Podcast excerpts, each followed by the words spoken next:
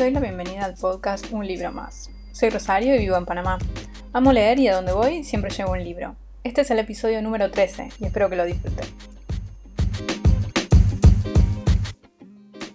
En el episodio de hoy les voy a hablar de una trilogía que empezó muy bien y en el tercer libro para mí cayó, no sé si estrepitosamente, pero sí me me, dejó con un mal sabor de boca, incluso pensé que eran tres libros que se iban a quedar en mi biblioteca y no, los saqué y los, y los doné. Estoy hablando de la trilogía del ganador de Mari Rutkowski, están publicados por eh, plataforma Neo. El primero se llama La maldición del ganador, el segundo El crimen del ganador y el tercero es El crimen del ganador. Las portadas son bastante lindas, tienen diferentes colores. Como les digo, yo ya los saqué a los libros, no me acuerdo si los vendí o los doné, una de las dos. La verdad que esto sucede con algunas trilogías, empiezan muy bien y después la historia empieza a caer. Y en este caso es una fantasía juvenil, fantasía porque el mundo es ficticio, ¿no? No hay ningún elemento mágico que yo recuerde, eh, ningún elemento que, que, podría hacernos acordar de otro tipo de fantasía. Tenemos como personaje principal a Kestrel, que es la hija del general de, un imperio, que eh, venció a otro pueblo y los convirtió en esclavos. Un día ella está en como en el mercado y están vendiendo esclavos y hay uno que a ella en particular le llama la atención y decide comprarlo. Entonces ahí empieza la historia, porque este esclavo no es alguien inocente o un esclavo más, digamos. Tiene una, un peso en la historia muy grande. Y entonces es la historia de estos dos personajes mientras el imperio va cambiando porque a Kestrel la obligan a casarse. Esta historia sí empezó muy bien, de hecho al primer libro le di cuatro estrellas porque ella no es la típica protagonista que va y pelea y que es fuerte en un sentido físico. De hecho ella es muy buena estratega y no, no es buena peleando y eso es algo que al papá mucho no le gusta, pero es un personaje diferente. Sí uno ve que podría haber una especie de relación amorosa y eso por ahí ya empieza a sacarlo uno de la historia, pero hay muchas conspiraciones porque ella pertenece a ese mundo y bueno, vamos a ver si quiere seguir perteneciendo a ese mundo, a ese imperio, cuando empieza a descubrir las cosas que hizo el imperio. Pero todos sus amigos también son del imperio y bueno, ella es la hija del general, o sea, no está en una situación también particular porque el padre es el que dirige las guerras, digamos, o por lo menos el ejército. Entonces, al primer libro le di cuatro estrellas justamente porque me parecía que había primero la, historia del, primero el mundo que se había creado, o sea, entre los dos pueblos, este imperio imaginario, me pareció que estaba muy bien, me gustó ella como protagonista y me parecía que había mucha conspiración, mucha intriga política. El libro lo que tiene es mucha intriga política y la protagonista, como digo, tiene que tomar ciertas decisiones que de a ratos no parece que fuese la heroína, digamos. Hay momentos en donde uno no la puede creer, por ejemplo, en su relación con su mejor amiga, es difícil defenderla en algunos momentos. Por supuesto no voy a hablar de los tres libros porque si no, obviamente voy a hacer algún spoiler, entonces lo dejo nada más en el resumen, de, el resumen del primer libro. Pero la historia en el segundo dentro de todo se mantiene, hay como más peso del tema amoroso y al segundo libro le di 3.5.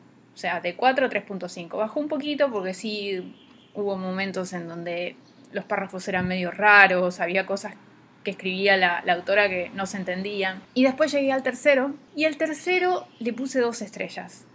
Y no me gustó para nada, se me hizo muy pesada la lectura, me pareció que había mucho diálogo cursi, mucha cosa que no tenía nada que ver con lo que veníamos construyendo con los otros dos libros. La historia era mucho más fuerte, había mucha intriga, mucha decisión política. Eh, ella era un personaje muy fuerte y dentro de todo el segundo libro nos había dejado con un final bastante poderoso. Y de repente llega el tercer libro y toda la historia como que, no es que se fue a la basura, pero como que quedó en nada todo ese poder que tenía la trilogía. La verdad es que es una trilogía que no sé si tiene que ver también una cuestión que a mí no, no sé, en el tercer libro había por ahí un poco más de romance, no, ni siquiera, no, no sé. Creo que la historia decayó.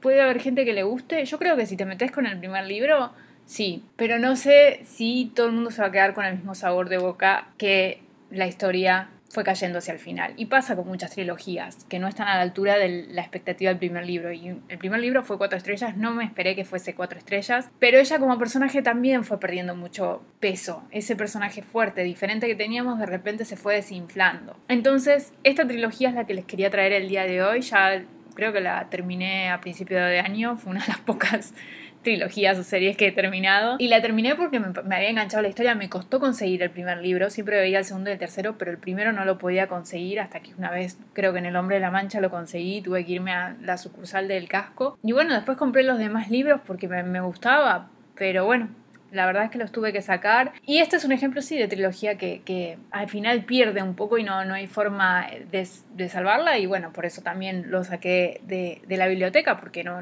para mí no tenía ningún sentido tenerlos en, en mis estanterías y no es un libro que voy a releer o que me gusta. No puedo tampoco decir que no lo recomiendo, porque la verdad que con los dos primeros libros la pasé bien y me parece que si buscas algo diferente en una protagonista de fantasía, obviamente es fantasía juvenil, pero si buscas algo diferente me parece que estos dos primeros libros lo dan. El problema es el tercero. Y bueno, no sé cuánta gente está dispuesta a empezar a leer una historia que esté muy bien y para que el tercero decaiga, o si simplemente es una cuestión que a mí no me gustó cómo se desarrolló el tercer libro. Así que esta es la trilogía del día de hoy y en la sección de un libro abierto voy a hablar de autores que compro automáticamente. Puede que no sepa de qué va el libro, pero si yo sé que estos autores sacan libros, estoy hablando de autores vivos, voy a ir a comprarlos, porque sus libros anteriores me gustaron tanto que para mí es como una garantía que los demás libros me van a gustar. No siempre es el, caso, pero en general se mantienen, ¿no? Entonces, la primera autora que voy a hablar y es probablemente una de mis autoras favoritas y es eh, autora argentina, se llama Lucía Puenzo, es también directora de cine y para mí todo lo que escribe ella es fantástico. Yo no, no sé, la amo, la amo como escritora, me parece genial, me parece muy original a veces, los diálogos, la forma en que retrata a la sociedad argentina, me parece que es tal cual, le creo todo. No hay libro de ella que no, que no compré. No me acuerdo cuál fue el primero, si fue Guacolda. Yo creo que fue Guacolda el primero porque lo veía en todos lados y dije, bueno, voy a probarlo y después tuve que comprar todos los demás porque me pareció fantástica. Ella me pareció fantástica. Y el último que tiene es, creo, Los Invisibles. Y también es genial. Genial, genial. No es una autora que puedo conseguir acá en Panamá, así que usualmente tengo que esperar o que alguien de Argentina me lo traiga o cuando voy a Argentina lo compro. Pero eso es una autora que sí está y en biblioteca y es automático. Ella saca un libro y yo voy a querer comprarlo. Otra autora que me parece que a medida que vaya sacando otros libros voy a seguir comprando. Es Robin Hobb, por más de que tiene muchos libros y todavía no, no he avanzado mucho en la lectura, pero a mí el primero de las naves de la... se llama Las naves de la magia, no me acuerdo ahora cómo es el nombre de la trilogía, pero para mí ese libro de fantasía es... Eh, no quería que terminara, y usualmente es como, bueno, quiero pasar a otra historia, o cuando está uno con un libro un poco largo, porque este libro tiene como 700 páginas, ya por ahí quiere pasar a otra historia. Pero este no, no quería salir de ese mundo y por suerte hay más libros de, en ese mundo para leer, ¿no? Pero era eso, o sea, tenía una conexión con esa historia y es una historia de fantasía. Pero no sé, había algo tan mágico y me parece que los personajes están tan bien hechos que yo creo que Robin Hobb sí es una autora que a medida que vaya sacando decir, bueno, los libros de ella los voy a comprar. Salvo que, bueno, más adelante lea algún otro que, que no me guste, pero sí, yo creo que es una, una autora que no voy a pensar mucho, voy a comprar el libro y ya. Otro de los autores es Rick Jordan, porque bueno, ya he hablado mucho de Percy Jackson, de los seres del Olimpo. No sé qué más decirlo, lo he hablado en otros episodios, así que no tiene sentido, pero para mí él es fantástico para literatura infantil y juvenil. Me parece genial y me divierte, me divierte mucho. Y es un autor que voy a comprar todos los libros que, que él sacó y los que va a sacar más adelante. Espero que siga escribiendo. Y también he comprado algunos de. porque él tiene como una colección que es Rick Jordan Press presenta, creo que es. Y también he comprado algunos libros de eso que todavía no los he leído. Porque a ese nivel confío en él. Es que la verdad no, no, no hay un libro de él que a mí no me haya gustado. Creo que ninguno ha estado por debajo de las cuatro estrellas en Goodreads. O sea, son libros que me gustan muchísimo y que cuando estoy metida en la historia la paso re bien. La verdad es que también es un autor que voy a comprar automáticamente. Otro autor es otro autor argentino, es Sergio Vicio, que de hecho está casado, creo, con Lucía Puenzo, y también, para mí, los cuentos de él son fantásticos, y sus novelas también, ¿no? Pero los cuentos a mí me gustaron mucho, me, me ha hecho reír, y es un autor que automáticamente también compro. Tengo, creo que tengo todos sus libros también. No tiene pérdida, para mí él no tiene pérdida, y, y tiene un sentido del humor que me gusta, que lo disfruto. Así que ese es otro autor que compro automáticamente. Ahora me acabo de acordar, no lo tenía notado, pero me acabo de acordar, Federico Falco, autor también automático, por lo menos sus cuentos, tengo que leer la novela todavía, pero sus cuentos para mí es automático querer leer a Federico Falco, que también es autor argentino, porque sus cuentos son maravillosos, maravillosos. Ese es otro autor que automáticamente, donde saque otro libro de cuentos, lo voy a comprar. Debo todavía leer la novela que sacó con anagrama, pero bueno, eso en, en otro momento ya veré cuándo podré leerla. De hecho, no sé si se consigue acá en Panamá. Otra autora que a mí me gusta mucho y que para mí lo que saca lo, tengo que leer automáticamente es Margaret Atwood. De ella ya he leído cuatro libros, tengo pendiente los testamentos, pero no hay un libro de ella que no me haya gustado. Por ahí el que menos me gustó fue Por último el corazón, los cuentos de ella, las novelas. Ahora quiero leer Oryx y, y Craig, que Editorial Salamandra lo sacó, y tengo muchas ganas de leer esos libros, porque creo que, no sé si es una trilogía, sé que es una serie que, también van a sacar el, el siguiente libro a fines de este año, creo que lo van a publicar en español. Pero lo que ella publique yo lo voy a leer tengo pendiente los testamentos acá, que lo, estoy viendo en mi biblioteca, y lo voy a leer porque a mí ella me gusta mucho. Me parece que tiene historias muy originales, escribe muy bien, así que automáticamente cuando ella saca un libro, yo lo voy a comprar. Y otro autor, que tengo pendiente dos libros de él, sacó, no me acuerdo si fue este año o a fines del año pasado, sacó otro libro que no escuché que tuvo tan buenas reseñas. Eh, la gente creo que no le gustó mucho, pero el primer libro de él que leí, que fue la verdad sobre el caso Harry Quebert de Joel Dicker, que es el autor que automáticamente compro, a mí la verdad que la verdad sobre el caso Harry Quebert es uno de los mejores libros de misterio que he leído, me rompió la cabeza, creo que quiero volver a leerlo porque es un libro fantástico. Y después leí los otros, leí La desaparición de Stephanie Miller, que también me acuerdo que era en enero que la estaba leyendo, fue como el primer libro de, no me acuerdo si fue el 2019 o 2018, uno de los dos.